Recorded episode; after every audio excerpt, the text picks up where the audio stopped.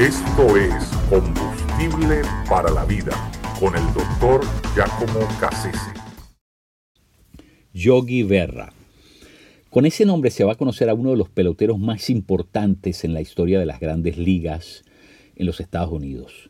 Eh, Yogi Berra era de ascendencia italiana, se llamaba realmente Lorenzo Berra, era de New Jersey, fue contratado temprano en los años 40 por los Yankees de Nueva York sin embargo, le tocó servir en el ejército en la Segunda Guerra Mundial y luego de la guerra se reporta al equipo.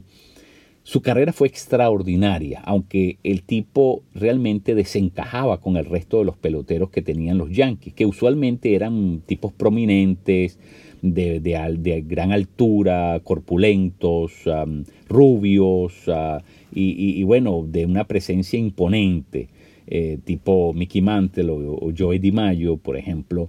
Eh, Yogi Berra era eh, pequeño, era, no, tenía, no tenía una complexión grande y, además, para colmo de males, no era una persona agraciada, por el contrario, era una persona bastante fea. Y de hecho fue objeto de, muchas caricaturas, de, muchas burlas. Continuamente a través de toda su carrera, la prensa neoyorquina se burlaba de Yogi Berra. Eh, de hecho, hay un carácter que, se llama el oso yogi, Yogi Bear, eh, en referencia a Yogi Berra. Así, eso ya por sí solo dice que, ¿verdad?, quién era y cómo lo trataban, precisamente porque desencajaba con lo que era típicamente los jugadores extraordinarios que contrataba el equipo de los Yankees de Nueva York, la nómina más elevada, de, mayor, de mayor gama y, más costosa en toda, en toda la historia de las grandes ligas. Eh, sin embargo, la gente no sabe, pero Yogi Berra fue un tipo que realmente no tenía que sentirse mal con ninguno de ellos, porque aunque no era el más bonito, eh, jugó tan bien como todos ellos. De hecho, Joey Mayo solamente lo superó por tres honrones. Yogi Berra batió 358 honrones de carrera. Eh, Mickey Mantle solamente lo superó por un poquito más de 10 puntos, porque Yogi Berra batió 286 puntos de averaje de promedio de carrera. Así que eh, fue un tipo sensacional. además que fue tres veces, tres veces el mejor jugador de la Liga Americana. Estuvo 14 veces en series mundiales, de las cuales ganó 10. Es el pelotero que más anillos tiene ganados en series mundiales. Y estuvo 15 veces en el Juego de las Estrellas. Eso por sí solo es algo sorprendente.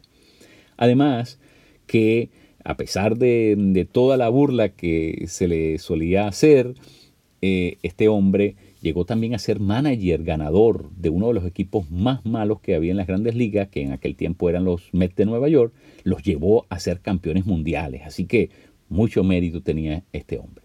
Por eso, en el año 1972 no se le pudo negar la entrada al Salón de la Fama, porque el Salón de la Fama no va la gente por bonita, va la gente por haber logrado hacer las cosas bien.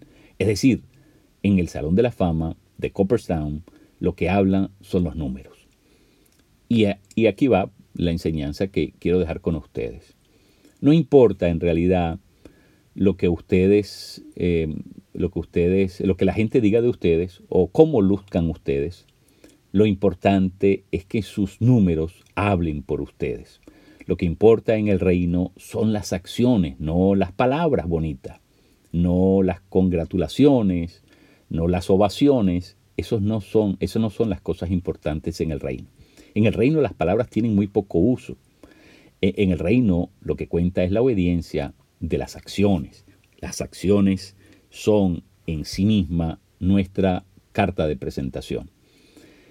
El Señor Jesucristo cuenta la historia de un padre que tenía dos hijos y los mandó a trabajar en su hacienda. El primero, mm, ¿verdad? Dijo que sí, pero nunca apareció. El segundo dijo que no, pero ese finalmente apareció y trabajó, a pesar de que no se había comprometido a hacerlo.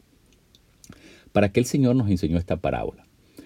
Yo pienso que nos enseñó esa parábola para darnos a entender que en el reino de Dios las palabras no tienen mucha utilidad. Lo que realmente es importante es obedecer, es dejar que nuestras acciones digan elocuentemente lo que queremos decir. Es decir, que nuestros números hablen por nosotros. Así que, al estilo de Yogi Berra, si queremos ser buenos cristianos, Demostrémoslo no con nuestra cara bonita, demostrémoslo pues con nuestras acciones, con nuestros números.